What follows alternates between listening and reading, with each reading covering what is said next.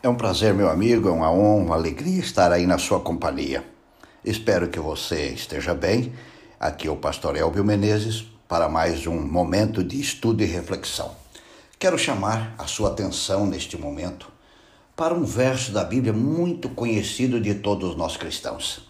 Está em Lucas capítulo 12, o verso 20 e 21, que diz assim: Mas Deus lhe disse: Louco, esta noite te pedirão a tua alma e o que tens preparado, para quem será?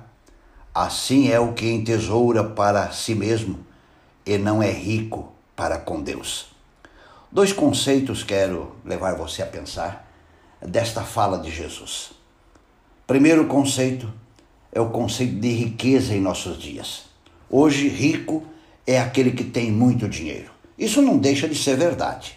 Mas o conceito de riqueza é relativo, porque depende com quem você se compara. Você pode ser rico ou pobre. Se você tem uma casa e se compara com quem mora debaixo de um viaduto, você, para o que mora uh, no viaduto, é rico. Mas se você que tem a casa se compara com o jogador Neymar, então você pode concluir que você é pobre. Quero chamar sua atenção para um detalhe: de que você também é rico. E você pode ficar louco. Como poderia uma pessoa ficar louca? O louco que Jesus está falando, ele está em pleno controle de seu corpo e mente, mas por ganância, toma a decisão de gastar todo o seu tempo para ganhar dinheiro, seja ele pouco ou muito. E não há tempo para conviver com os filhos, não há tempo para a esposa, para o marido, para os pais, familiares, amigos e principalmente não há tempo para Deus. Um crente louco é aquele que vive para o trabalho sete dias por semana e se gaba, que faz 20 anos que não tira férias.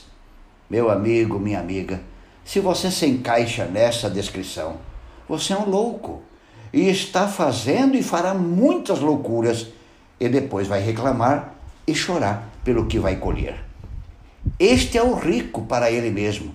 Ele é egoísta e ganancioso. Você não precisa trabalhar 12 ou 18 horas por dia para sustentar sua família. Para quem será sua fortuna? Para quem serão os seus bens? Amigo, não seja louco em continuar juntando dinheiro e bens para você. Este é um louco em nossos dias e como temos loucos em nossos dias. O segundo ponto que quer levar você a pensar é que eu e você podemos ser ricos para com Deus. É o que o Dr. Lucas está mencionando. Meu querido amigo, meu, meu companheiro, minha companheira de caminhada cristã, você precisa urgentemente se autoavaliar e ver se você é um rico para si mesmo ou um rico para Deus. Como eu e você podemos ser ricos para com Deus? Tendo a seguinte postura: se você quer ser rico para com Deus, seja fiel a Ele durante todos os dias da sua vida. Seja generoso com os filhos de Deus. Seja amoroso ao tratar com as pessoas dentro e fora da tua casa. Tenha uma vida dedicada a Deus e à promoção do seu reino. Meu amigo, minha amiga, toda riqueza não cai do céu. Aquele que deseja aumentar riquezas para si precisa trabalhar muito, mas a, a riqueza que para Deus também não cai do céu. Você tem que trabalhar duro para ser rico para com Deus. Rico, todos nós somos, mas o grande ponto é se você é rico para si mesmo, nas palavras de Jesus, então você é um louco. Ou se você é rico para com Deus. Portanto, nós precisamos escolher onde nós vamos guardar nosso tesouro. Só há dois lugares.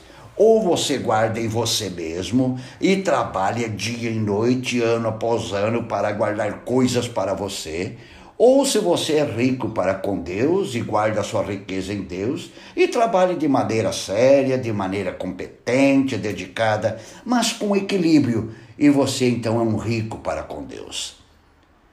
Quem viver, não esqueça disso, quem viver uma vida marcada pelo egoísmo, o seu tesouro ele mesmo guardará.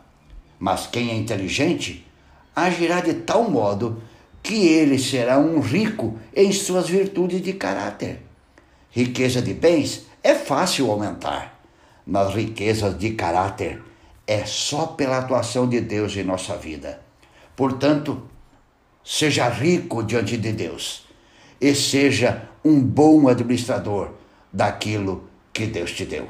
Pense nisso e um grande abraço.